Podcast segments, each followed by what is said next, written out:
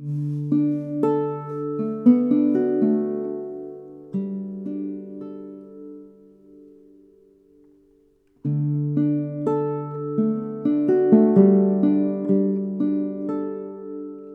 und herzlich willkommen zum Systelius Podcast mit hypnosystemischen Impulsen zur Selbstfürsorge. Heute hören Sie den zweiten Teil eines Vortrags von Dr. Gunther Schmidt zum hypnosystemischen Umgang mit Angst.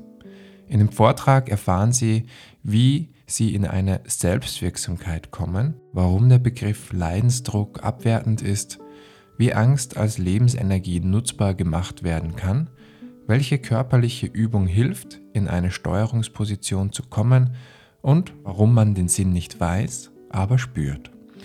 Diese Episode ist der zweite Teil eines Vortrags von Dr. Gunther Schmidt für Klientinnen und Klienten in der Systelius Klinik und wurde für den Podcast mitgeschnitten. Wir wünschen Ihnen hilfreiche Anregungen. Hier ist Dr. Gunther Schmidt.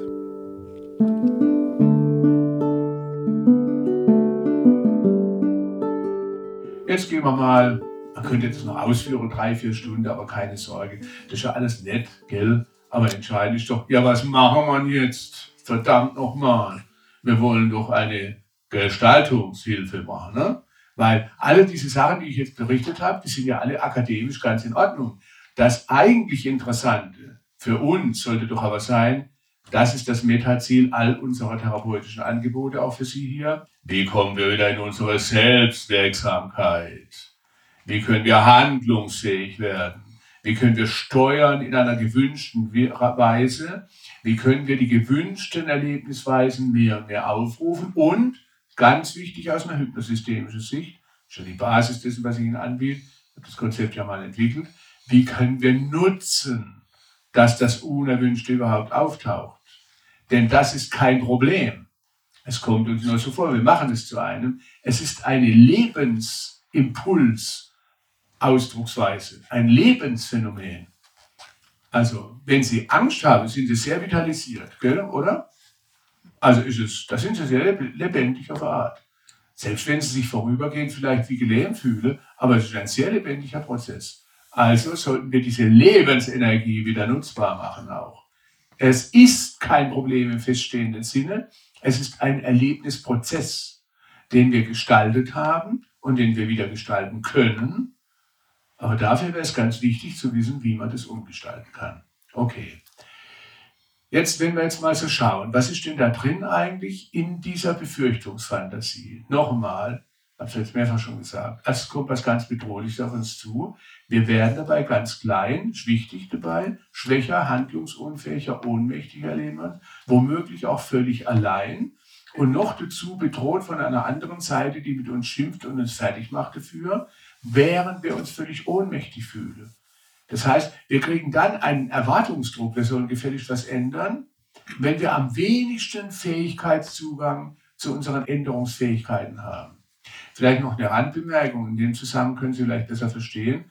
Sehr oft in vielen Vorträgen gehe ich massiv offensiv vor gegen bestimmte Positionen, die man oft findet noch in bestimmten Bereichen der Psychotherapie, insbesondere in der Suchtherapie, aber auch sonst.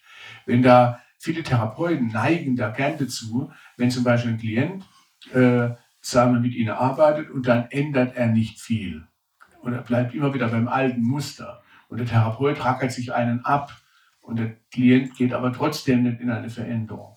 Dann sage aus Frustration, vermute ich, viele Therapeuten bis heute, ja, der hat ja noch nicht genug Leidensdruck, der braucht noch mehr Leidensdruck, damit er endlich bereit ist, was zu ändern. Die gehen ja auch davon aus, er könnte was ändern, aber glauben, er will noch nicht. So, und dann werden sie den Menschen ab. Hat er noch nicht genug Leidensdruck, der braucht halt noch mehr Leidensdruck, er braucht noch mehr Leidensdruck. Haben Sie vielleicht schon mal gehört von jemandem? Ja. Also, wer sowas sagt, sollte den Beruf wechseln, finde ich. Weil erstmal ist ein Ausdruck strotzender Inkompetenz, aus meiner Sicht, wertschätzend gesagt. Es ist außerdem saugefährlich. Wenn man diese ganzen Sachen, die ich Ihnen vorhin gesagt habe, und alles andere als hilfreich, wenn man das so nimmt, äh, diese autonome Nervensystemreaktion, die ich jetzt natürlich sehr kurz und oberflächlich nur beschrieben habe, dann kann man gerade das Gegenteil sagen. Weil Nehmen wir an, Sie hätten vermehrten Leidensdruck. Dann erleben Sie nicht nur vermehrten Leidensdruck. Das hat natürlich Auswirkungen auf die Art Ihres Erlebens. welches ihrer Ichs wird dadurch aktiviert. Ne, wir haben tausende von Erlebnisepisoden, tausende von Ichs könnte man sagen, aber welches Ich wird denn, wenn Sie richtig massiven Leidensdruck erleben würden, hoffentlich nicht, aber wenn Sie ihn erleben würden, welches Ich wird denn aktiviert? Na, das Schwächste, das am meisten leidende Ich, das ist das, was am meisten Schwäche erlebt, am meisten Blockade zum Zugang zu hilfreichen Kompetenzen, am meisten Erstarrung, Erschlaffung oder sonst was. Und ausgerechnet das soll aktiviert werden, damit man was ändern kann. Das ist ja sowas von widersinnig blödsinnig. Verstehen Sie? Wenn irgendjemand von uns was ändern will, dann braucht er dazu Kraft. Dann braucht er dazu auch in gewisser Weise Flexibilität, Beweglichkeit, Handlungsfähigkeit die ist alles in uns schlummernd schon längst als Potenzial da. Aber kriegen wir die, wenn wir uns besonders leidvoll erleben? Garantiert am allerwenigsten. Selbst wenn jemand, also erstmal stimmt überhaupt nicht die Annahme, dass jemand, wenn er vermehrten Leidensdruck erleiden würde, dass das unbedingt zwingend dazu führt, dass er mehr verändern will. Das Gegenteil ist oft der Fall. Weil je mehr jemand leidet und je mehr er schrumpft sozusagen in seinem Erleben, Je mehr er sich immobilisiert fühlt, ohnmächtig und so weiter, desto mehr gehen viele Leute in der Apathie, gehen in der Resignation, sage ich also, so alles aussichtslos, ich kann nichts machen. Dann ist also das Gegenteil von dem, was man braucht für Veränderung, gerade zugänglich, also überhaupt nicht hilfreich. Aber selbst die Leute, die sagen können, ja, ich leide jetzt mehr, verdammt nochmal, ich will jetzt was machen, die also eine erhöhte Veränderungsbereitschaft erleben würden, muss man jetzt noch vergleichen mit der erlebten Fähigkeit, was zu verändern. Die erlebte Bereitschaft, was zu verändern, ist nicht das gleiche wie die erlebte Fähigkeit, was zu verändern. Und die erlebte Fähigkeit wird immer geringer. Und dann wird es noch schlimmer. Da hat man noch mehr Erwartungsdruck, setzt sich noch mehr unter Druck, wenn man nichts verändert, schrumpft immer mehr dazu und das Leid wird eher größer. Also ich bitte Sie sehr, gehen Sie nicht so mit sich um. Wenn ein Therapeut Ihnen hier begegnen würde im Leben, der so denkt, Gott, wenn Sie großzügig sind, entwickeln Sie Mitgefühl mit ihm. Aber kaufen Sie nicht diesen Stuss, diesen dümmlichen, inkompetenten Stuss. Das machen wir besser nicht. Wir machen es lieber anders. Das Erste, was wir brauchen, ist, wenn Sie schon mal, ich frage Sie noch einmal so, jetzt fangen wir an, jetzt gehen wir in die Veränderung. Ne? Okay? Oh, da haben wir noch eine Dreiviertelstunde, da können wir noch ein bisschen was machen. Und ich lade Sie jetzt alle ein, wenn Sie Lust haben, verschiedene Aspekte damit zu machen. Eine Auswahl verschiedener Interventionsmöglichkeiten, die wir da nutzen können im hypnosystemischen Ansatz. Und die meisten davon habe ich entwickelt, einfach aus der Logik heraus, die ich Ihnen jetzt gesehen habe, äh, erzählt habe. Warum? Wie wird Veränderung erzeugt? Da müssen Sie nicht alles verstehen. Ist auch nett, wenn man was versteht, natürlich. Aber das allein bringt noch keine Veränderung. Veränderung entsteht dadurch, dass Sie Unterschiede einführen, Unterschiede in die gerade dominierenden Erlebnisnetzwerke. Ein Erleben ist immer ein, ein, ein Netzwerk. Da kommt, also wie ich schon ein paar ausgewählte Aspekte habe ich mir schon genannt, was man selektiv in den Fokus der Aufmerksamkeit rückt, wie nah man es kommen lässt, wie groß. Das hat alles mit dem Inhalt gar nicht so viel zu tun. Gell? Wie nah, wie groß, an welchem Platz, zu wem man dabei selber wird, wie man mit sich umgeht, wie man das Ganze dann beschreibt, wie man es auch benennt, zum Beispiel Angst benennt. Der Begriff Angst hat nicht nur, ist nicht eine Wahrheit, das ist ein Begriff, der bahnt Erleben. Weil alle diese Dinge, die wir dann so zusammenfügen als Netzwerk, die haben bahnende Wirkung auf unwillkürliches Erleben. Und es ist ein großer Unterschied, wenn Sie zum Beispiel sagen würden, was ja Ihnen so, viel mehr gerecht werden würde. Ne? Weil, wie wir bisher schon ja gehört haben, ist doch so, dass wenn Sie massive Angst erleiden, aber dann gegen sich vorgehen und die bekämpfen, dass es dann eine ängstliche Seite gibt und eine wütende Seite. Ja? Das müsste dann in die Beschreibung ja auch rein. Wenn jemand sagt, ich habe so Angst, ich habe so Angst, das stimmt ja gar nicht. Das stimmt teilweise, aber nicht ganz. Wenn jemand dann zum Beispiel sagt, ich habe eine ängstliche Seite und ich habe einen Kämpfer in mir. Habe ich schon erwähnt, ich habe eine sehr stark ängstlich reagierende Seite und einen Kämpfer, der gegen die kämpft. Hätte das die gleiche Wirkung, wenn Sie sagen, ich habe so Angst, ich habe so Angst. Sie haben einen Kämpfer, der kämpft aber leider jetzt gegen, so wie Friendly Fire, wie man das so bei den Amerikanern gesagt, man kämpft gegen die eigenen Truppen. Ist ein bisschen blöd, findest du nicht? Jedenfalls ungünstig. Aber jedenfalls, also wenn Sie nur sagen würden statt, ich habe so Angst, ich habe so Angst, und sagen, Eine ängstliche Seite wird von einer kämpfenden bekämpft in mir. Hätte das eine andere Wirkung in Ihrem Erleben? Prüfen Sie gleich mal. Ich wette, es hätte eine andere Wirkung. Also, alles, was ich Ihnen genannt habe, sind Organisationselemente des Erlebnisnetzwerks plus die Art, wie ich es beschreibe, benenne, wie ich mir es erkläre, wie ich es bewerte, welche Schlussfolgerungen ich daraus mache, wie ich dann eben mit mir umgehe, wie ich dabei atme, wie ich mich dabei bewege und sonst was. So und so weiter, bis zu welchen Imaginationsfilmen ich mache und so weiter und welches Verhalten ich dann da mache. Mit all diesen Sachen können wir nun arbeiten, weil wir müssen nicht alles verändern. Wenn Sie nur ein, zwei Dinge verändern, ändert sich sofort das Erleben. Weil ein Erleben ist ein Netzwerk. Wenn Sie ein, zwei Elemente des Netzwerks austauschen und noch dazu dafür Elemente einführen ins Netzwerk, die mit einem anderen Erleben verbunden wären. Beispielsweise nehmen Sie die Atmung. Wenn Sie mal gucken, wenn Sie richtig massive Ängste schon mal erlitten haben, was schätzen Sie, wie Sie da atmen, wenn Sie so richtig massiv ängstlich sind? Atmen Sie wohltuend tief aus dem Bauch heraus oder wie? Sie atmen flach und hoch, oberhalb des Diaphragmas, da atmen Sie und die Nummer mit dem Bauch ist erledigt, gell, so. Und tief atmen Sie auch nicht. Und Ihre Ausatmung ist auch entsprechend. Wenn Sie sonst alles lassen würden, Sie werden überflutet von Ängsten. Sie werden sich nur daran erinnern, wenn Sie sagen, Gott, habe ich eine Angst. Ja. Angst. Ich habe so Angst. Da können Sie machen, was Sie wollen. Da pfuschen Sie sich derartig rein in den Angstprozess, dass es einfach nicht mehr klappt. Warum? Es aktiviert einen anderen Teil Ihres autonomen Nervensystems. Und damit aktiviert es auch das Erlebnisnetzwerk, was mit dieser anderen Art der Atmung vernetzt ist. Und mit so einer anderen Art der Atmung ist einfach ein anderes Erleben vernetzt und es wird dann dadurch sozusagen durch den Schichtwechsel des Erlebens. Es wird dadurch angeregt. Wenn Sie also wirklich was Gutes für Sie tun wollen, das spricht überhaupt nicht dagegen, seine Vergangenheit anzuschauen. Das kann so wichtig sein und ist so achtenswert, wenn jemand seine Vergangenheit anschauen will, weil die erklärt auch oft, wie man geworden ist. Und das allein hat eine riesige Würdigung verdient. Was man erlitten hat, dass das endlich nochmal gewürdigt wird. Und es ist auch wichtig, gerade im Umgang mit Ängsten, um sie zu nutzen, weil darin steckt ein unglaubliches Wissen über das Leidvolle, was sich da meldet, darüber, was man heute braucht, was man braucht. Also der Fokus auf Bedürfnisse. Deswegen ist es ganz wichtig, auch die Vergangenheit anzuschauen. Nur auf welche Art. Nicht im Sinne, ach, dann weiß ich, was meine Ursache ist. Das nützt Ihnen gar nicht genug. Selbst wenn Sie wüssten, was die Ursache sind, ändert sich noch lange nicht genug damit. In der Gegenwart müssen Sie Ihre Netzwerke, Sie müssen nicht, Sie könnten aber Ihre Netzwerke ändern durch Einführung von Unterschieden. Der erste wichtige Unterschied ist aber, ich will Sie erinnern daran, was ist Teil des Erlebnisnetzwerks, was die Angst überhaupt macht. Also alles, was ich so genannt habe. Im Inhalt ist die Fantasie, alles ist so bedrohlich, ich bin völlig hilflos, ohnmächtig und so weiter. Und meistens, ich bin völlig ohne Verbundenheit. Ich bin völlig allein einsam. Es macht schon einen gewaltigen Unterschied, ob jemand was Bedrohliches erlebt und es ist noch Verbundenheit da.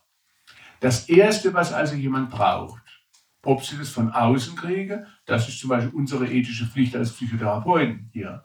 Aber auch für sich selber. Es nützt gar nicht genug, wenn eine Psychotherapeutin das anbietet, obwohl es eine große Erinnerungshilfe sein kann, dass sie in der Beziehung zu sich selbst eine liebevoll annehmende Art des Umgangs mit der ängstlichen Seite aufbauen. Weil die ängstliche Seite ist in dem Moment, und es kann ja nur eine Seite sein, wenn es ein Problem ist, weil immerhin gibt es noch eine andere Seite, die hat eine Wut oder findet es blöd. Und die hat keine Angst, die findet es blöd. Die ist wütend oder sowas. Die ängstliche Seite ist die bedürftigste. Die ängstliche Seite ist die, die völlig einsam in der Kälte des Weltalls ist. Hilflos ausgeliefert, ohne jede Verbundenheit und noch mit Druck in Richtung, ich würde dich am liebsten wegmachen. Was glauben Sie, wie oft ich schon Aufträge gekriegt habe mit massiven Ängsten? Und es wäre doch ganz verständlich, dass das jemand so macht. Jeder von uns, kenne ich von mir auch. Kommt jemand mit massiven Ängsten zu mir und sagt, na, was kann ich für Sie tun, sage ich, sagt er, ja, ich habe so massive Ängste, was hätten Sie gern von mir? Merzen Sie die Ängste aus. Und wir gerade sagen, Sie machen doch Hypnotherapie. So, ja, mache ich auch so. Machen Sie irgend so eine Hypnose mit mir und merzen Sie die Ängste aus. Das ist ein Killerauftrag. Ich sage da manchmal zu den Leuten auch, gucken Sie, vielleicht hätten wir noch ein Missverständnis aufzuklären. Das Mafia-Auftragskillerbüro sitzt nicht in diesem Gebäude. Weil eigentlich ist es ein Auftrag wie, schießen Sie es ab, am besten mit Schalldämpfer, geben Sie ihm den Hit, putsch, putsch. Sie können auch dazu sagen, nothing personal, just business, putsch, putsch. So. Aber die ängstliche Seite fühlt sich in ihrer Existenz, die fühlt sich sowieso schon bedroht. Durch diese Art der Beziehungsgestaltung zu ihr fühlt sie sich noch mehr bedroht. Ist das nachvollziehbar? Das eskaliert also die Angst, obwohl es so gut verstehbar ist. Weil die wütende Seite, wenn man genau guckt, der hat eigentlich Angst vor der Angst. Praktisch alle Leute, die massive Ängste haben, und das kann man so gut verstehen, und auch wieder sollte man das mit Empathie begleiten, die haben natürlich Angst vor der ängstlichen Seite, sage ich jetzt mal so, weil diese so einschränkt. Das sagen dann manche Klienten zu mir, wissen Sie, ich fühle mich wie im Gefängnis, ich kann nicht immer mehr allein, bei sozialen Ängsten zum Beispiel, ich gehe in den Einkauf, ich mache nichts, ich bin im Gefängnis zu Hause. Die haben schon den Lockdown zehn Jahre, bevor die Pandemie gekommen ist, bei sich endlich. Ja, so. Total-Lockdown. So. Und, und das ist doch verständlich, dass die dann Angst vor der Angst haben und dann die Angst bekämpfen wollen. Das Tragische ist, so verständlich dieser Lösungsversuch ist, er verstärkt das Problem. Deswegen sollten wir den austauschen. Das Erste, was wir also brauchen würden, wäre einfach mal eine anteilnehmende, womöglich sogar mitfühlend liebevolle Beziehung zu der ängstlichen Seite herzustellen. Das ist leicht gesagt, gell? weil wenn man überflutet ist davon, das kann man von niemandem erwarten erstmal. Deswegen, aber ich will nur die Richtung andeuten. Bevor man das macht, wäre es also gut, überhaupt in eine Haltung zu kommen, in der man überhaupt so reagieren kann. Dazu muss man sich schon geschützt genug fühlen. Wenn man sich von der Angst bedroht fühlt, das ist ja die tragische Komponente dabei. Eine Seite in uns fühlt sich total bedroht von irgendeiner befürchteten Zukunftsentwicklung. Diese bedroht sich fühlende Seite wird aber wieder von einer anderen Seite erlebt, als ob sie von der bedroht wird. Also ist eine potenzielle Bedrohung. Ist das verständlich? Die Wütende ist bedroht von der bedroht sich Fühlenden. Man könnte ja Not in den Kopf kriegen, aber es ist im Grunde genommen ganz einfach. Es geht, also muss auch die Bedrohung der wütenden oder der ablehnenden, der kämpfenden Seite relativiert werden, weil sonst können wir gar nicht empathisch mit umgehen. Also ist doch verständlich. Nehmen wir an, da kommt einer auf mich zu mit der Bratpfanne und will mir auf den Kopf hauen. Und jetzt sagt ein Therapeut zu mir, auch der hat bestimmt gute Gründe, du musst mal Verständnis für ihn entwickeln. Während die Bratpfanne noch durch die Luft fliegt, es bisschen viel verlangt, findest du nicht? So. Also erstmal muss ich mich geschützt und sicher fühlen, bevor ich überhaupt überlegen kann, ob ich Empathie entwickeln kann. Empathie ist eine Folge eine Sekundärentwicklung, nachdem man sich geschützt und sicher fühlt. Wenn man das vorher nicht hat, dann kann man sich 20 Mal abverlangen. Das ist genauso wie mit Wertschätzung. Wenn Sie sich noch bedroht fühlen, dann können Sie schon sagen, bestimmt hast du anerkennenswerte gute Gründe, ich schätze sie wert. Aber das ist Wertschätzungsfloskeln abgesondert. Das ist keine konkurrente Wertschätzung. Um konkurrente Wertschätzung überhaupt vermitteln zu können, muss man sich selber in einer bestimmten Weise geschützt und sicher fühlen. Und aus dieser Haltung heraus geht es erst. Deswegen sollten wir das auch mit aufbauen. Ne? da fangen wir jetzt erstmal so an, äh, mit einem anderen Aspekt. Nämlich mit dem, den Sie körperlich machen können. Weil die körperlichen Aspekte, das hat den großen Vorteil, dass Sie sie immer machen könnten. Sie müssten nur dran denken. Das ist das Blöde. Weil oft ist dann, wenn man so überflutet ist, da denkt man nicht immer mehr dran. Deswegen sollte man das richtig üben, quasi auch gerade dann, wenn man es noch gar nicht braucht, damit es dann abrufbar ist. Das macht man mit jedem anderen Ding auch so. Ne? Der, der, Rafael Nadal, habe ich mal ein Interview gehört, der absolute Weltspitzentyp, was eine, der hat eine Vorhand, das ist der Wahnsinn. Kennt ja jeder, der schon mal Tennis geguckt hat, so irgendwie x-facher, 20-facher äh, äh, Slam, Grand Slam-Sieger und so weiter. Da könnte man denken, da muss dann nicht mehr viel trainieren. Da hat den Reporter mal gefragt, wie es eigentlich so ist, so gerade über Weihnachten in der Vorbereitung auf Australian Open, das ist immer die am ersten im Jahr kommende Sache, ob er da denn auch mal Urlaub macht. Und sagt er, ja, eigentlich nicht. Das habe ich so nicht. Sagt, ja, hören Sie, äh, ich muss meine Vorhand üben. Sage, wie, ja, Vorhand ist ja die weltbeste Vorhand überhaupt. Sagt er, ja, glauben Sie, warum ist das die? Sage, wenn ich meine Vorhand, und er macht es bald 20 Jahre, gell? der hat eine Vorhand, wenn ich nur ein Zehntel von dieser Vorhand einmal im Leben schlagen könnte, wäre ich schon überglücklich. Ein Zehntel wäre schon zu viel, so ungefähr. Dann sagt er, wenn ich diese Vorhand nicht 10.000 Mal, bevor ich die Australian Open beginne, wenn ich die nicht 10.000 Mal gemacht habe, brauche ich nicht anzutreten, weil mich dann einer aus der Rangliste 120. oder so wegputzt. Das sagt der weltbeste Vorhandspieler. Also sollten wir daraus uns eine Kleinigkeit ableiten. Dass wenn es einmal klappt und wir denken, ah, jetzt ist ein Verbal erledigt, alle, es ist ein kleines Missverständnis, gell? Wenn Sie hier auch zum Beispiel schon vielleicht Interventionen Angebote gekriegt haben, die Ihnen toll geholfen haben, und Sie denken dann, damit wäre es erledigt? Verständlich, aber ein Missverständnis. Es gibt nichts Gutes, es sei denn, man tut es. Immer wieder, immer wieder, immer wieder. Das machen sie bei anderen Sachen auch.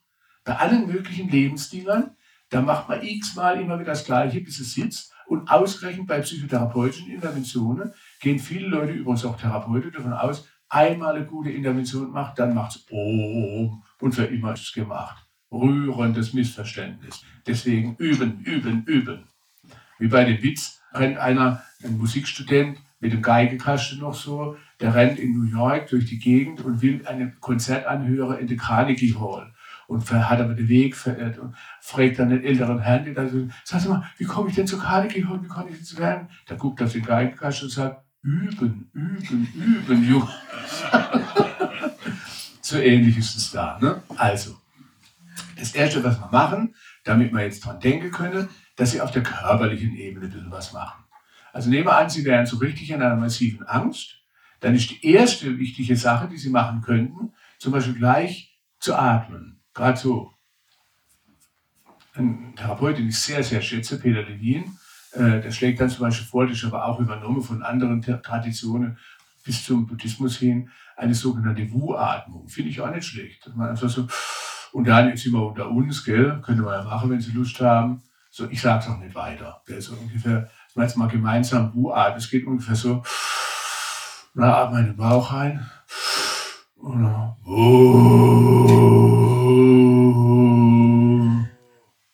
Wenn Sie Lust mal ein bisschen so.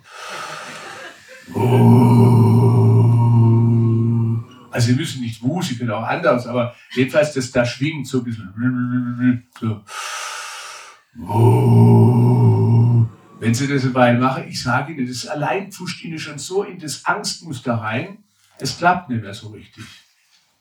Ein zweiter wichtiger Punkt, ganz klar aus den autonomen Nervensystemforschungen ableitbar, wenn wir in Vernetzungen denken, hypnosystemisch denkt man immer in Vernetzungen.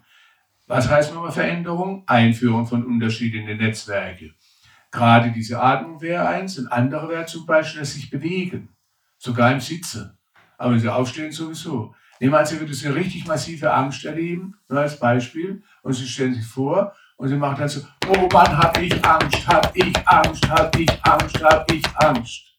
Was aktiviert das? Das aktiviert sofort die Bewegungskomponenten in ihrem Organismus, damit im autonomen Nervensystem, die Immobilisation, die zentral ist für die Angst, für die Angst, wenn, wenn sie eskaliert, die wird abgekoppelt und dafür wird sie mit Bewegung. Sie können auch machen, ich hab so Angst, ich hab so Angst, ich hab so Angst.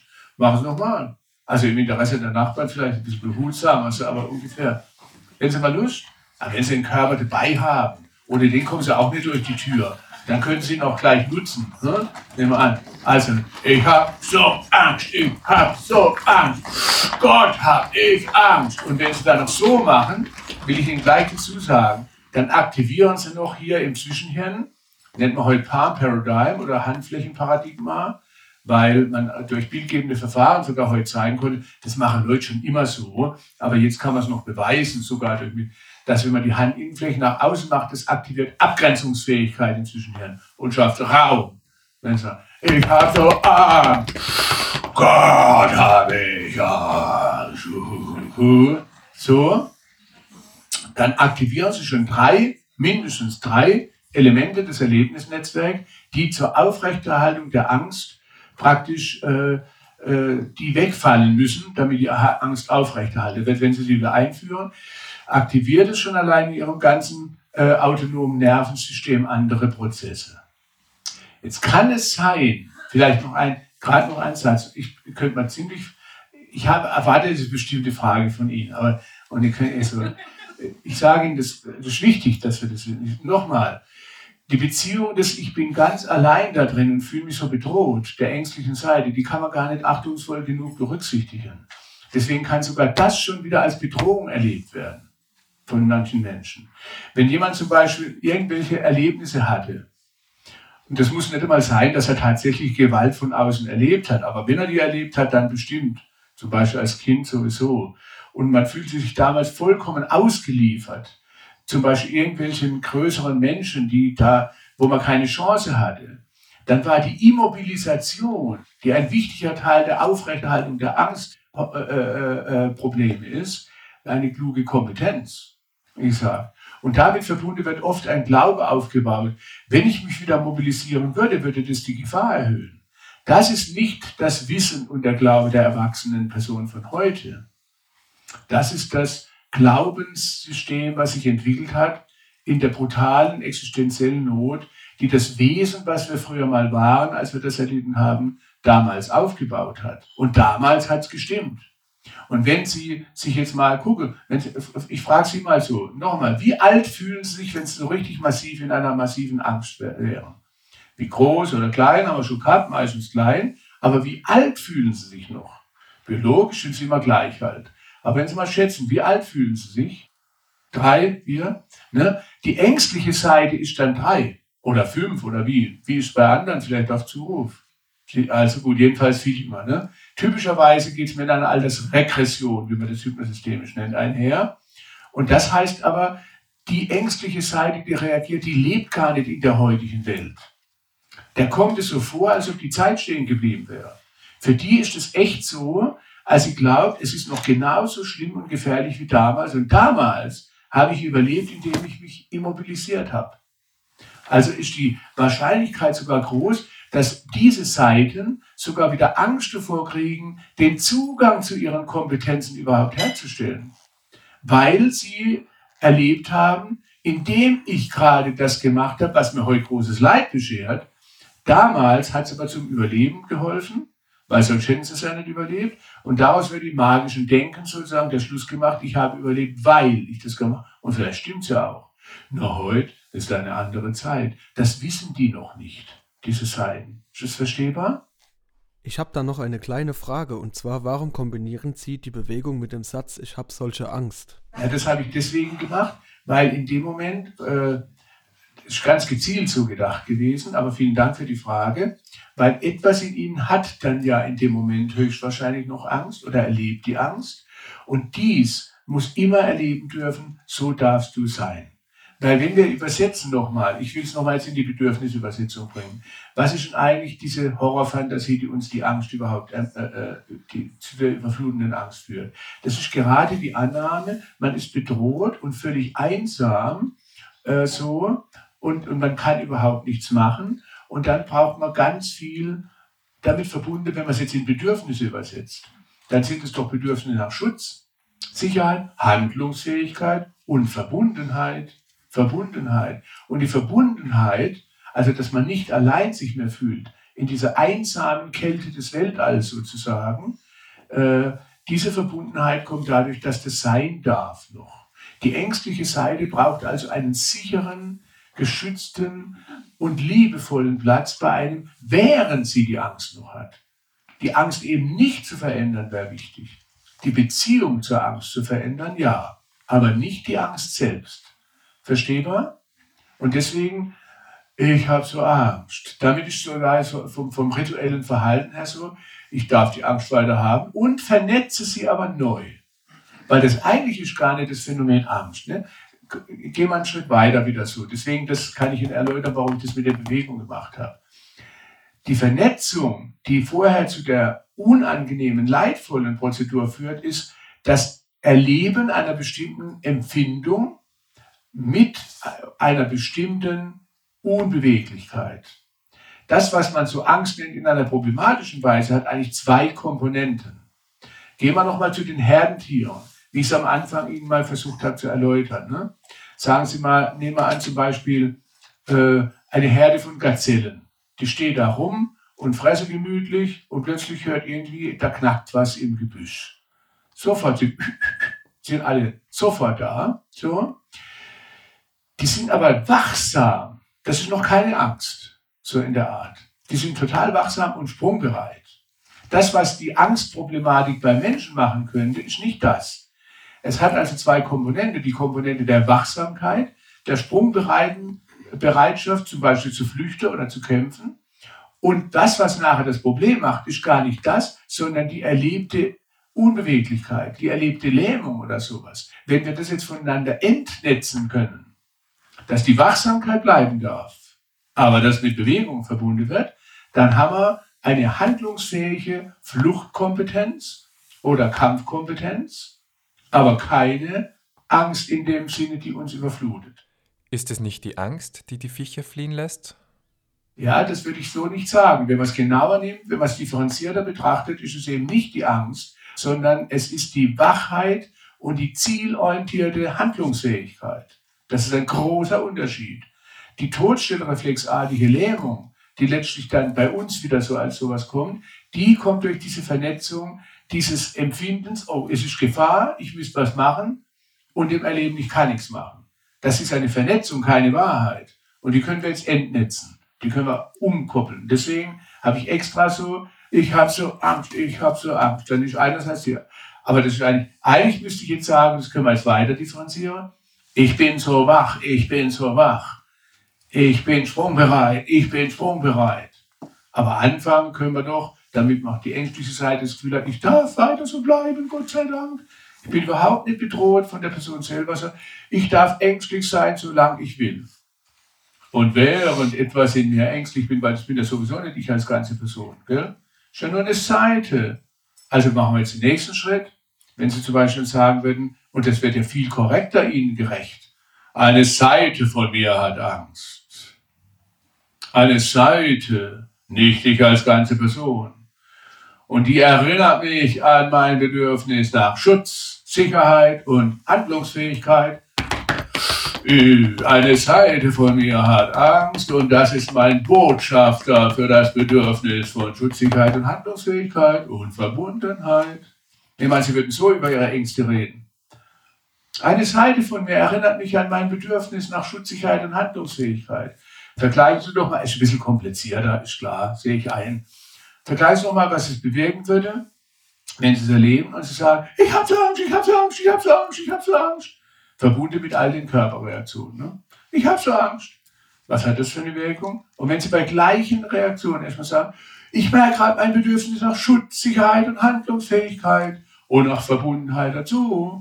Schutz, Sicherheit und Handlungsfähigkeit, Verbundenheit, alles die gleiche Wirkung?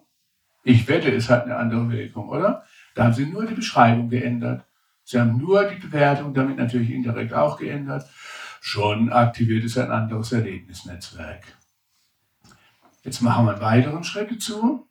Jetzt gehen wir in eine steuernde Position. Weil aus der heraus können Sie das dann alles ein bisschen auf Abstand bringen. Weil das sind ja Sie gar nicht. Sie verwechseln sich vorübergehend mit einer ängstlichen Seite. Das ist bei Ihnen übrigens auch so. Ne? Einfach sind Sie total identifiziert mit der abwertenden Seite, im nächsten Moment wieder mit der ängstlichen Seite. Da oszilliert man dagegen drum, das ist ein harter Arbeitsablauf. Sie springen, sie machen ständig einen Parteiwechsel, wenn sie das machen. Weil sind sie identifiziert mit der Partei Ängstlichkeit, im nächsten Moment mit der Partei Wut gegen die Ängstlichkeit. Das ist ein Marathonlauf auf dem Radius eines Bierdeckels. Das ist, wenn sie isometrisches Training machen. Da sehen sie auch nichts, aber die Muskeln rasen und das ist anstrengend. Das kostet Energie. Also ist es ja sowieso nicht so, dass die ganze Person Angst hat. Man jetzt sich daran erinnert, dann kann man auch vielleicht mal gucken, dass man jetzt eine andere Position einnimmt. Und hierzu lade ich Sie jetzt ein, wieder aus Körper, aufs Körperliche, aus, aus der körperlichen äh, äh, Ebene zu modellieren. Weil wenn Sie die aus der körperlichen Ebene modellieren, das können Sie immer willentlich machen, wenn Sie es nur machen. Sie müssen es nicht machen, aber wenn Sie es machen, bahnt das automatisch, das wissen wir heute aus der Bahnungs- oder Priming-Forschung, den Zugang zu diesem Erleben. Nehmen wir an, Sie hätten einen guten Stand auf dem Boden mit Beweglichkeit. Schon mal im Leben gehabt, ich bin sicher. Und sei es aus Versehen. Sie würden gut im Lot zum Beispiel sitzen oder stehen, gut im Lot. Und Sie würden mit Ihren Händen jetzt Ihren Raum, Ihren geschützten Raum, den Ihr Organismus braucht, damit er überhaupt gut tief durchatmen kann und sich womöglich geschützter, sicherer, mit Überblick und mit Handlungsfähigkeit verbunden fühlen kann, den würden Sie so modellieren. Wie wäre die Atmung dabei? Hm? Hm? So, wenn Sie noch ein Gefühl hätten, ich bin gut im Lot, womöglich beweglich in alle Richtungen, mhm. so, womöglich sich vorstellen könnte, oh, ich erlebe meinen Rücken als gestärkt, Imaginativ können Sie Ihren Rücken stärken, indem Sie irgendwas, was Ihren Rücken stärkt, sich dazu vorstellen. Vielleicht aus sich heraus oder wenn das noch zu früh wäre, vielleicht auch was anderes. Eine stärkende Stütze, was immer. Und wenn Sie sich jetzt noch vorstellen, dieser Raum um mich herum, dieser Raum um mich herum, der ist eigentlich wie mit einer Energiehülle umhüllt, die mich schützt und mir Sicherheit gibt und wo nur rein und rauskommt, was mir gut tut. Ich will Kontakt haben, aber mit einem Erleben von Schutz. Jeder Mensch hat da seine eigene Vorstellung, was für ihn wäre. Ich würde Ihnen nur empfehlen, ja, keine Mauer. Weil unser Organismus, wie beim Träumen, der nimmt das alles wortwörtlich. Wenn Sie sich ein Bild vorstellen, eine Mauer zu haben, dann macht Ihr Stamm- und Zwischenhirn daraus, ah, ich bin geschützt, aber wie im Gefängnis. Da haben Sie keinen Kontakt. Also wäre es gut, Sie haben eine halbdurchlässige Membran oder was weiß ich um sich herum. Aber wenn Sie sich vorstellen können, Sie wären jetzt in so einer ja, ne, so in der Form. Und jetzt, wenn Sie sich vorstellen, die abwertende Seite in Ihnen, die wütend auf Sie ist oder so, die stellen Sie außerhalb dieses Raums irgendwo hin. Dass Sie deren Anträge, du bist so blöde Kuh, du bist wertlos oder sonst was, dann sagen, vielen Dank für die Einladung, abgelehnt zum Beispiel, so behandeln könnten. Und Sie könnten aber die ängstliche Seite, an einen Platz bei sich, wo sie eine Sicherheit erleben kann, wo sie Verbundenheit erleben kann. So sich irgendwie hinstellen und dann so und so und vielleicht die streicheln, die ängstliche Seite. Und bei der anderen sagen, ich danke dir, du willst ja was Gutes für mich, aber diese Art ist heute nicht mehr hilfreich. Ich danke dir für den Antrag. Das erinnert mich daran, dass Schutz und Sicherheit und liebevolle Zuwendung zu der bedürftigen Seite, die Schutz und Sicherheit braucht, von mir jetzt gemacht wird. Meine ängstliche Seite darf ängstlich bleiben. Und gerade während sie ängstlich bleibt, gebe ich ihr Liebe und Verständnis und danke dir für die Erinnerungshilfe dafür. Wenn Sie sich so vorstellen könnten, wie wird sich das auswirken? Ich mache es jetzt nur kurz. Wenn Sie es öfter üben, wird es mehr wirken. Gell? Von nichts kommt nichts. Außer der Okay? Das vorstellen? Wo würden Sie denn die, die schutzbedürftige, ängstliche Seite, die so allein war und sich so bedroht fühlte, wo würden Sie denn hin platzieren in Ihrem gefühlten inneren Raum? Probieren Sie mal aus. Wo würden Sie sie hin platzieren, sodass Ihr Organismus Ihnen vermittelt, ah ja, da ist es gut. Da kann ich gut für Sie sorgen. Die muss überhaupt nichts machen, die darf weiter piepern. Während Sie mich erinnern daran, ich verwechsel mich nicht mehr mit ihr. Ich bin heute die Person. Und wenn Sie sich überlegen, wer solche Ängste schon erlitten hat, muss unglaubliche Fähigkeiten haben, damit umzugehen. Sonst wäre der Mensch gar nicht mehr hier. Also wenn Sie sich jetzt vorstellen, ich bin die Person, die das alles überstanden hat.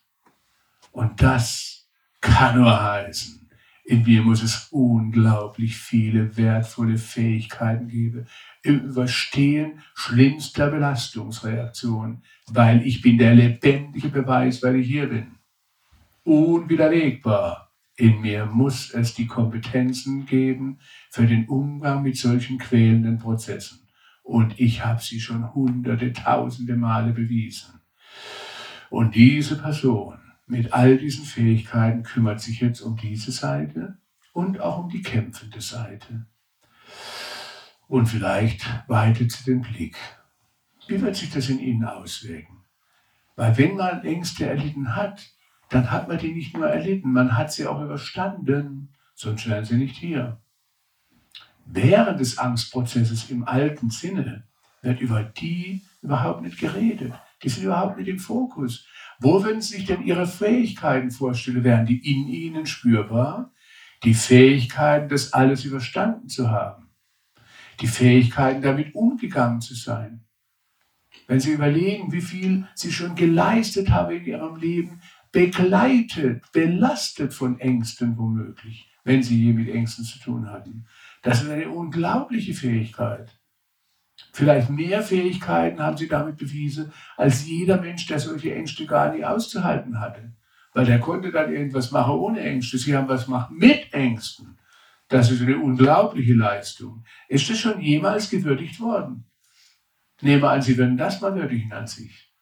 Ich hier, der Repräsentant oder die Repräsentantin all diesen Wissens über diese Fähigkeiten, die ich schon sogar im Umgang mit diesen Belastungen entwickelt habe und bewältigt habe.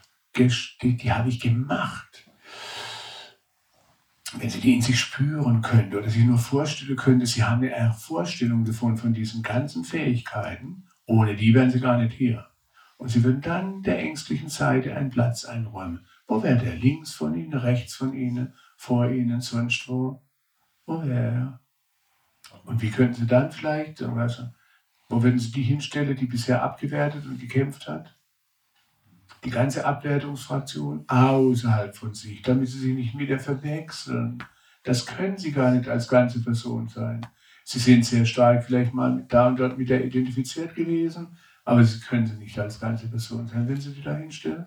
Wo würden Sie sie hinstellen? Sodass Ihr Körper sagt, wenn ich sie dahin platziere und dahin, dann passt es dann passt es zu diesem Erleben. Können Sie sich vorstellen? Ich lade Sie ein, das mal auszuprobieren. Ja, so? Weil dadurch kriegen Sie eine sozusagen gleichzeitige Beachtung der unterschiedlichen Strebungen. Und dann können Sie mehr damit anfangen, ah, die ängstliche Seite, was ist das eigentlich? Das ist der wissende, kluge Botschafter.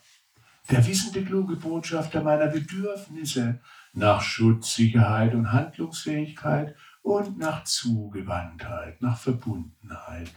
Vielen Dank, liebe, aber eigentlich müsste man sagen, Botschafterseite. Nennt man ängstliche Seite, ist eigentlich schon wieder unzulänglich. Meine Seite sensitiver Kompetenz für die Bedürfnisse von Schutz, Sicherheit, Handlungsfähigkeit, eigentlich ist meine Leibwächterseite, weil die wenn Sie keine Angst hätten. Nehmen wir an, Sie fahren schnell mit einem Auto in eine Kurve und Sie hätten keine Angst, wenn Sie zu schnell fahren. Müsste man sich keine Sorge mehr um sich machen. Ja? Also ist die ängstliche Seite eigentlich ein Bodyguard, ein Leibwächter. Und nehmen wir an, Sie können das wirklich, ich habe eine Leibwächterseite. Andere Leute müssen allein durch die Gegend tappeln. Ich nicht. Ich habe eine Bodyguard-Eskorte. Und da habe ich noch eine kämpfende Seite. Wer ängstlich ist und das bekämpft hat, hat ein Kämpferherz. Ist das schon mal anerkannt worden in Ihnen, was Sie für ein Kämpferherz hatten? Bloß gegen der eigene Kumpel gekämpft, ist halt ein bisschen schade, aber immerhin gekämpft. Friendly Fire. Kann man jetzt wieder rumdrehen. Könnte man nutzen für sich in der Form. Und jetzt lade ich Sie, weil ich jetzt nicht mehr so viel Zeit habe, noch wenigstens zu ein paar weiteren Kleinigkeiten ein.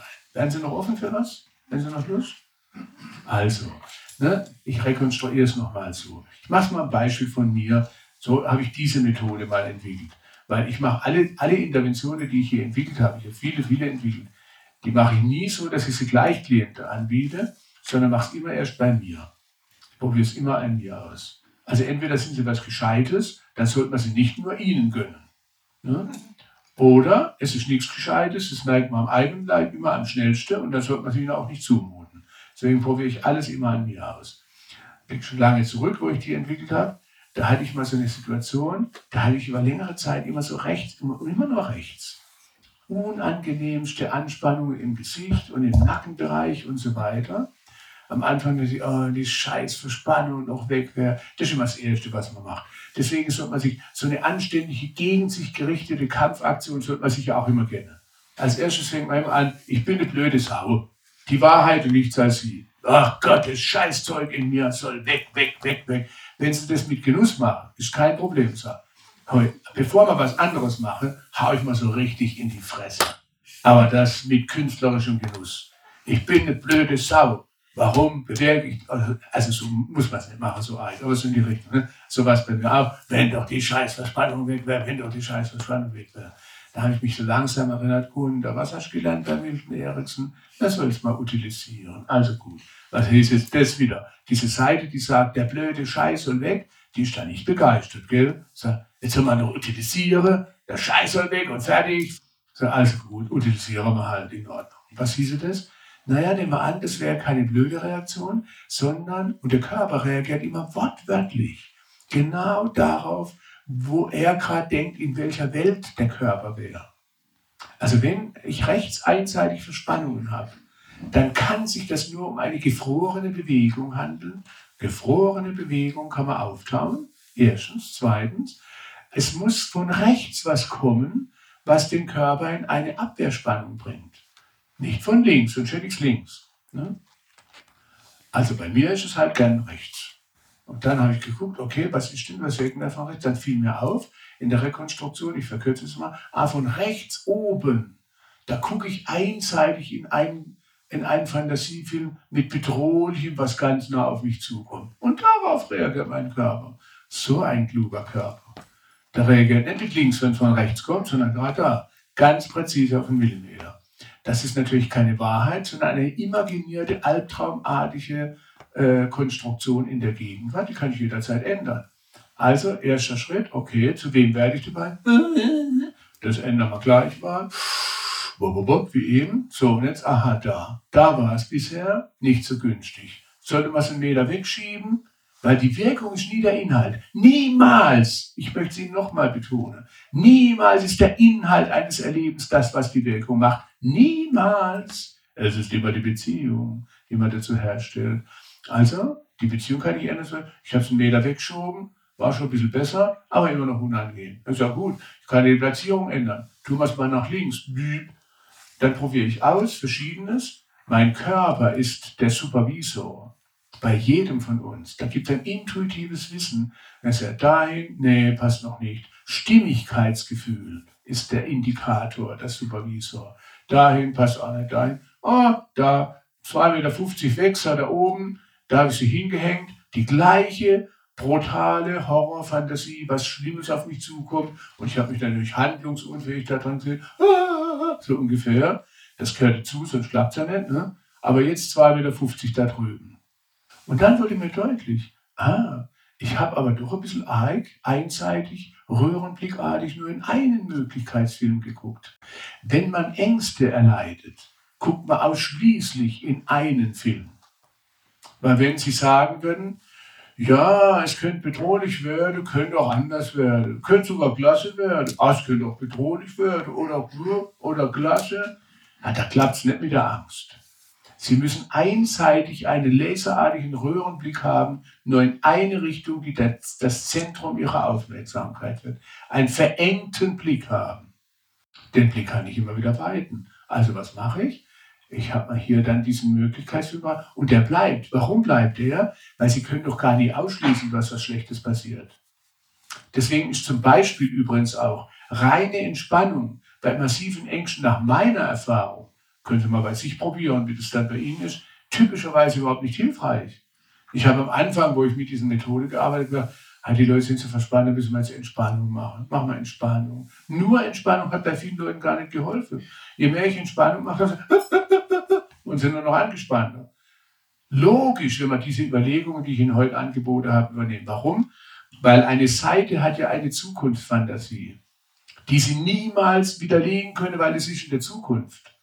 Und niemand kennt die Zukunft. Sie können dann zu ihrer ängstlichen Seite zwar sagen, ach, es wird schon nichts passieren, wird schon nichts passieren. Dann sagt die, oh, willst du das denn wissen? Kennst du die Zukunft? Und dann müssen sie sagen, ja, kenne ich auch nicht. Die kennt sie auch nicht, aber die glaubt, sie hat die Wahrheit. Das heißt, die ängstliche Seite wird niemals überzeugt werden durch rationale Argumente allein, sondern nur, dass sie ihren Einfluss verändern. Die bleibt bei ihrer Haltung. Das heißt aber, es wäre auch wichtig, weil sie eine gefährliche Möglichkeit ja gar nicht ausschließen können, dass man die bewahrt, nur sich nicht von ihr hypnotisieren lässt. Deswegen hat zum Beispiel bei mir, ich habe mit Entspannung dann probiert auch, gell? Ja, ich bin ja entspannt und ich kann mich sau gut entspannen in vielen Situationen. Habe ich 40 Jahre Übung drin, aber da hat es nicht geklappt bis ich merkte, ist ja vollkommen logisch, eine Seite von mir sagt, bist du bescheuert? Entspannung noch mehr? Du bist doch sowieso schon ohnmächtig in dem Ding. Da willst du noch mehr entspannen, bist du noch mehr ohnmächtig, das macht mir Angst. Also, bei mir persönlich, aber da hat jeder seine eigenen Hobbys, hat sich was anderes bewährt. Ich habe so, okay, ich will jetzt keine echte, reine Entspannung. Ich will eine Kombination zwischen lockerer Handlungsfähigkeit. Bei mir habe ich das dann mit, ich bin in meiner Pantherruhe äh, imaginiert. Weil ein Panda, der ist nicht ängstlich. Der hängt da rum halt, aber ist auch nicht verkrampft. Aber er ist auch nicht nur entspannt. Er ist jederzeit sprungbereit. Ne? Aber muss nicht deswegen springen. Deswegen, aber das ist für Sie, können Sie überlegen, was ist für Sie das Beste? Reine Entspannung oder was anderes? Was wir jetzt also brauchen, ist ein sowohl als auch. So, dann habe ich die da hingehängt, da, die Horrorfantasie da drüben vollkommen andere Wirkung als hier. Und dann habe ich mir überlegt, naja, das ist ja nur eine Möglichkeit. Das ist ja wie wenn ich einen Fernseher angeguckt habe, dann machen wir ein Stereo-Fernsehen. So nenne ich dann auch diese Intervention. Also, wir hängen noch einen zweiten Fernseher hin. Mit einer Möglichkeit, die Sie auch nicht ausschließen können, dass es gut ausgeht. Hm?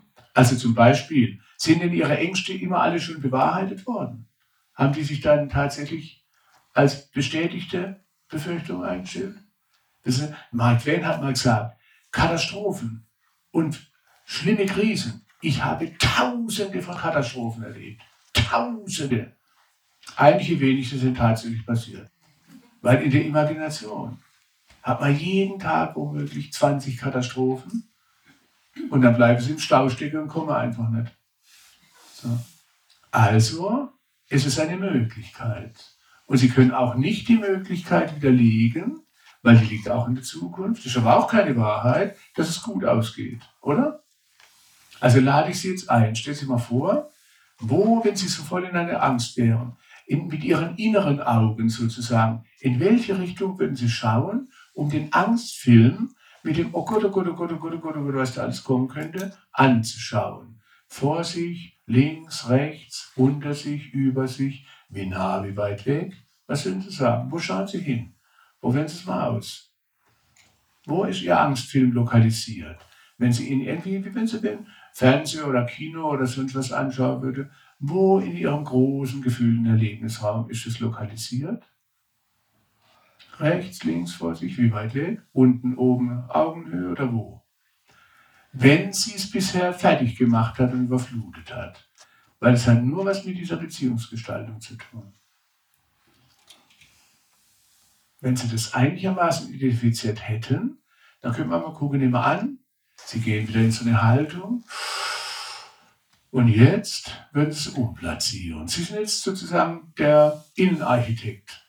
In Ihrem inneren großen Erlebnisraum platzieren Sie es um. Ich habe es nach links platziert, aber wo würden Sie es hin platzieren? Sodass Ihr Körper sagt, dann passt es zu dieser Steuerhaltung. Wo würden Sie es hin platzieren? Ah, wieder aufs Dach, warum nicht? Also ich würde es aber trotzdem Ihnen empfehlen, so dass Sie es noch sehen können. Weil es ist eine Möglichkeit. Man sollte wach bleiben. So. Der Erich Kästner hat mal gesagt, wer das Schöne nicht sieht, wird böse, wer das Schlechte nicht sieht, wird dumm. Beides ist nicht so günstig. Deswegen lieber sowohl als auch. Also ruhig das problematisch anschauen. Sie können es nicht widerlegen, es liegt in der Zukunft. Aber es ist eine Möglichkeit. Wo werden Sie es hinplatzieren und wie reagiert allein schon darauf Ihr Organismus anders als vorher, wenn Sie es umplatzieren? Hat es eine andere Wirkung? Und wenn Sie jetzt sich vorstellen, Sie würden immerhin, ist doch nicht widerlegbar. Es wäre ja möglich, dass es sogar gut ausgeht für Sie. Und ich weiß es nicht, ob es gut ausgeht. Bei niemand, bei mir auch nicht. Aber eine Möglichkeit ist doch. Und wir erzeugen unser Erleben immer in der Gegenwart auf die Art, wie wir uns innerlich Imaginationsprozesse aufbauen. Also wo würden Sie jetzt die Möglichkeit, es könnte auch in einer guten, hilfreichen Weise für Sie sich weiterentwickeln, die können Sie auch nicht widerlegen. Die Seite sagt, das stimmt nicht, ich bin die Wahrheit. Aber wo würden Sie diese andere hin platzieren, sodass Sie zwei Fernseher anschauen könnten? Und dann können Sie mal pendeln. Können scheiße werden, oh, können auch besser werden. Sie müssen nicht mal so konkret sich vorstellen können im Detail. Sie könnten sich allein schon in diesem Fernseher was vorstellen, was, sie, was eine Möglichkeit eines guten, hilfreichen, wünschenswerten Ausgangs symbolisiert. Zum Beispiel in Farben oder in sonst was. Und wo würden Sie es hin platzieren? Und was hätten Sie für ein Bild? Können Sie sich vorstellen, dass Sie zwei Bilder hätten? Sie können natürlich zehn Fernseher angucken. Ne, wenn Sie zum Mediamarkt oder so gehen, da stehen ja manchmal ganze 20 Fernseher nebeneinander. Also brauchen Sie nicht, aber zwei, drei, also, können schlecht ausgehen. Mhm. Oh, könnte neutral ausgehen. Oh, könnte sogar gut ausgehen. Wo würden Sie den Film mit dem Es könnte besser ausgehen hinplatzieren? Wo denn mit dem Es könnte Worst Case äh, Sache werden? Und wenn Sie nur da so sitzen würden hier und dann womöglich hin und her pendeln und sagen, ah ja, könnte schlecht werden, könnte gut werden. Wie wirkt sich aus auf das in Ihnen, in Ihr Erleben? Und Sie können das natürlich noch weiterführen. Sie können, weil es alles Imagination ist, auch das, was Sie bisher gemacht haben. Sie können zum Beispiel den ungewünschten Film drei Meter wegschieben, wie mit einem Zoom, wieder herholen. Sie können ihn ganz groß werden lassen und dann so klein, so ein kleines Mini-Fernseherchen kann schlecht werden. Sie können alles Mögliche machen. Hauptsache, Sie erweitern den Blick. Und wie reagiert Ihr Organismus darauf? Macht es einen Unterschied? Wird leichter? Offen? Schafft womöglich Hoffnung? Zu wem werden Sie, wenn Sie das so angucken? Hm? Hm? Hm? Bei Wimbledon, Aufschlag, Return, Wolle, blub, blub, blub, blub, blub. Ja. Und ich bin vollkommen in Ordnung, wenn ich eine Seite habe, die als Bodyguard für mich Ängste produziert, um mich zu erinnern an meine Bedürfnisse nach Schutz, Sicherheit, Handlungsfähigkeit und Zugewandtheit. Und ich bin vollkommen in Ordnung damit, wenn ich das nicht immer hinkriege mich vorübergehend wieder mal beschwatzen lasse von der ängstlichen Seite, als ob ich die wäre, und dann wieder ein bisschen in eine Partei gehe mit der kämpfenden Seite. Wer ängstlich ist und sich abgewertet hat, muss ein Kämpferherz haben. Ein Kämpferherz mit einem Bodyguard. Und mit Stereo oder multiplem Fernsehen. Und eins ist ganz sicher, nichts ist sicher. Gell? Ist es nicht beruhigend? Auch heute wieder ist es ungewiss, wie es ausgeht.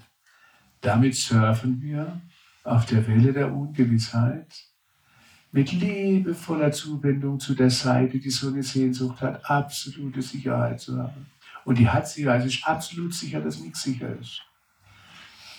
Und ganz sicher ängstlich sein darf. Und damit ist es völlig in Ordnung. Das wollte ich kurz erwähnen heute. Aber vielleicht gibt es noch ein paar Fragen oder Kommentare dazu und dann lasse ich sie in Ruhe. sagen. So eine enorme Sitz- und Gedulds- und sonstige Kompetenz bewiesen.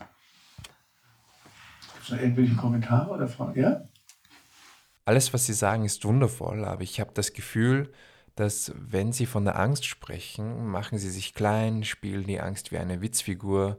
Meine Angst ist aber keine Witzfigur und ich fühle mich da zwar als die Große, die eh alles kann, angesprochen, aber der Teil, der zuhören soll, der, der fühlt sich veräppelt. Vielleicht kommt es bei anderen ganz anders an, bei mir kommt es allerdings so an, als wäre die Angst lächerlich. Also da danke ich Ihnen für diese Rückmeldung. Gemeint war es gerade umgekehrt. Und ich, also ich meine, aber vielleicht ist es dann äh, nicht überzeugend genug von mir rübergekommen, weil ich habe bestimmt mindestens 10, 15 Mal gerade gesagt, wie achtungsvoll, empathisch, liebevoll man mit dieser Seite umgehen sollte. Die ist alles andere als lächerlich. Überhaupt nicht. Also, äh, ich respektiere das, wenn das bei Ihnen angekommen ist. Ich kann nur noch mal sagen, gemeint war das, was ich angeboten habe, gerade das Gegenteil. Die ängstliche Seite ist die, die am meisten Unterstützung, Verständnis und Liebe braucht. Das ist die, die am meisten in Not ist. Also ich will es nochmal sagen, aber ich weiß nicht, vielleicht kommt es wieder nicht an. Ich habe es ja 15 Mal gesagt. Also insofern ist es wichtig, dass Sie das zurückgewählt haben. Da danke ich Ihnen dafür, weil es gibt mir nochmal die Gelegenheit, das nochmal herauszuheben. Aber genau das ist die Idee dabei. Ja, gerade nicht lächerlich machen. Da ist gar nichts lächerlich. Wenn Sie sich reinversetzen, ich meine, wenn, wenn man selber in der Angst ist, dann ist man ja drin. Dann muss man da niemand noch irgendwie Überzeugungsarbeit leisten. Dann weiß man, die ist sowas von in Not und da gibt es auch keinen Humor. Für die ängstliche Seite gibt es keinen Humor. Die ist in Todesnot eventuell. Und die braucht deswegen umso mehr Empathie und Verständnis und gerade nichts lächerlich machen. Das sowas echt nicht gemeint. Ich hoffe, es ist so angekommen. Sonst noch? Ja? Ich habe eine Frage zum Thema Zukunftsängste mit Entscheidungen zusammenzubringen. Ich stelle es mir so vor, dass ich diese körperlichen Übungen mache, um mich in eine Fähigkeit zu bringen, eine Entscheidung in der Zukunft mit einem weiteren Blick zu tätigen.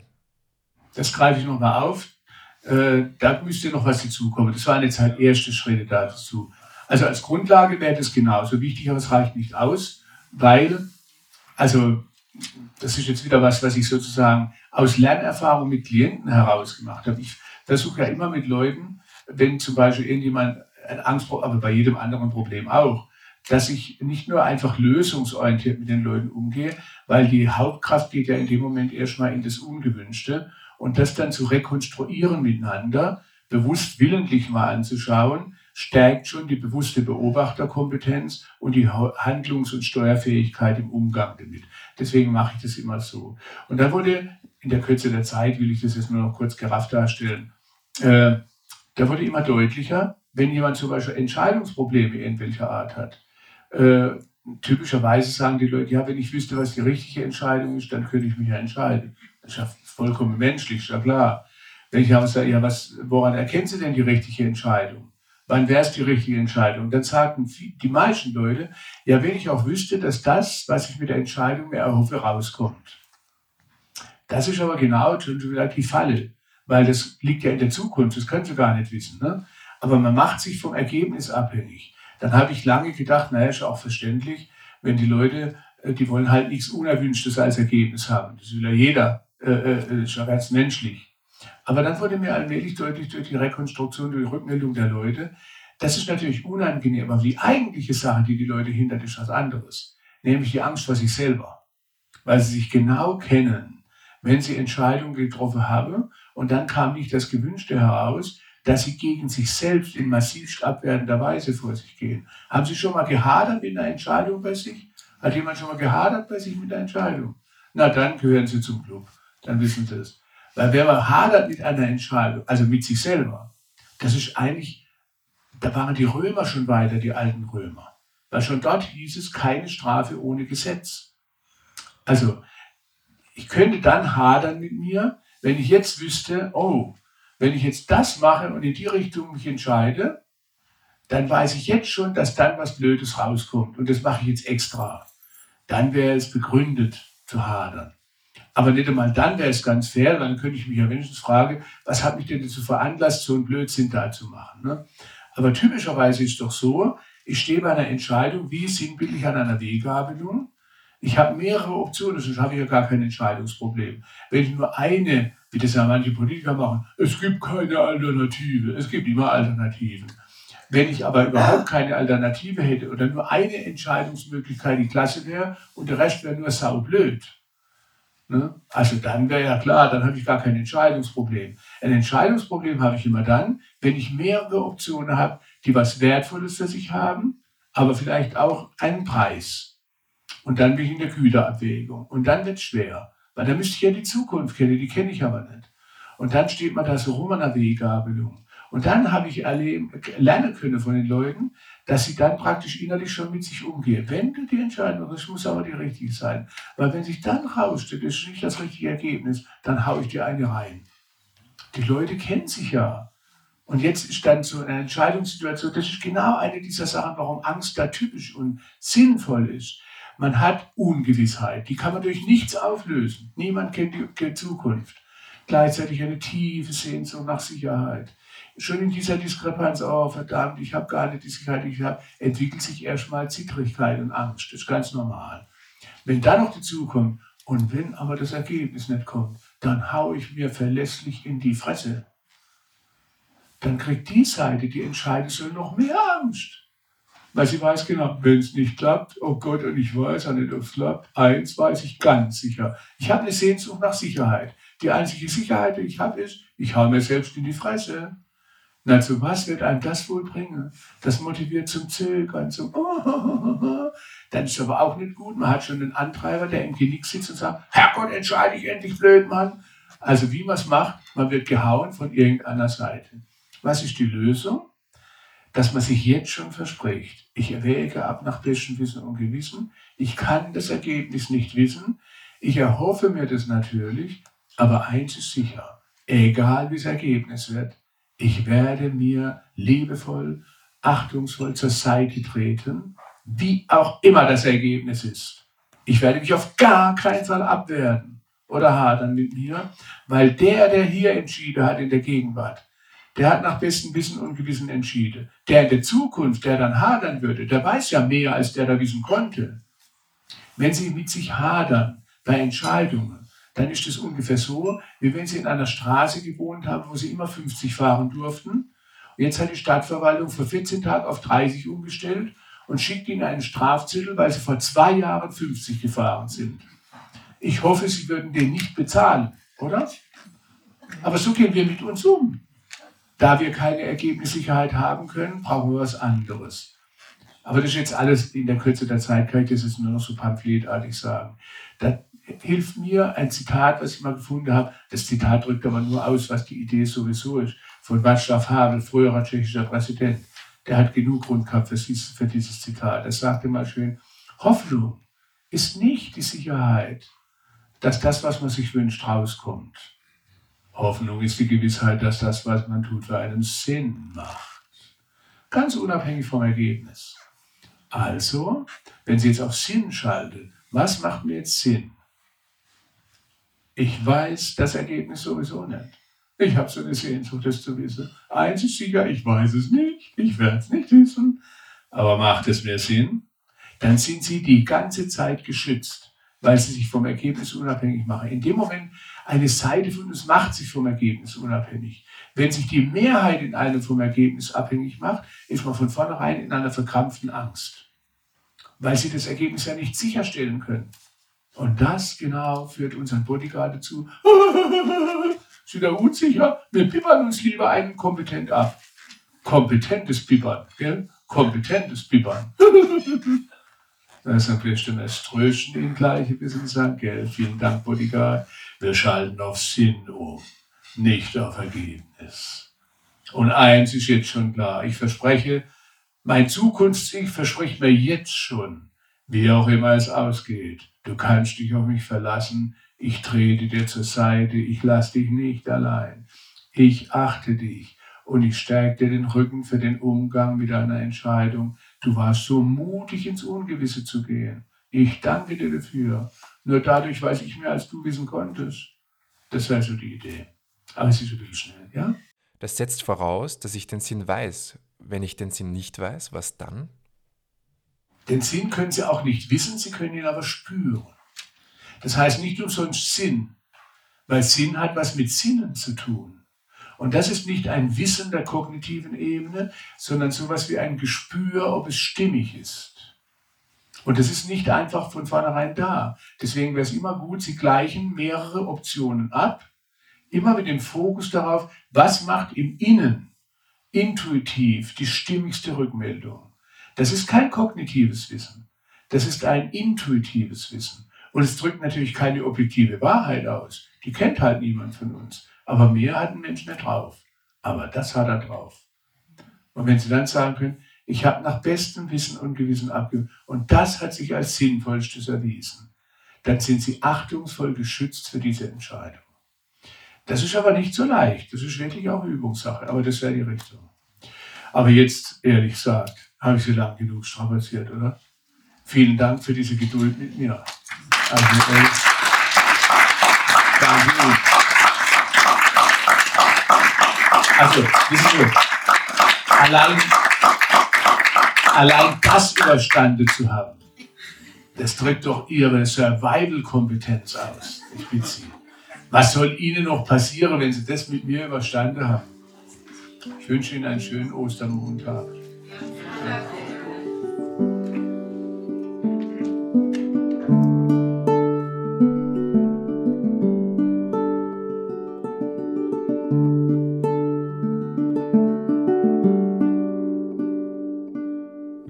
Ihnen diese Folge gefallen hat, machen Sie Ihre Kolleginnen und Kollegen, Klientinnen und Klienten oder Menschen, die Ihnen nahestehen, gern auf das Podcast-Format des Estelios Klinik aufmerksam und helfen Sie uns, unsere Angebote für eine gelingende Selbstfürsorge möglichst vielen Menschen verfügbar zu machen. Wenn Sie Wünsche oder Feedback haben, schreiben Sie uns gern unter podcast.systelius.de und mehr Informationen zum Podcast und zum Klinikangebot allgemein finden Sie auf unserer Webseite www.systelius.de. Danke, dass Sie heute mit dabei waren und wir freuen uns darauf, Sie auch in den kommenden Folgen im Systelius Podcast begrüßen zu dürfen. Tschüss und bis bald.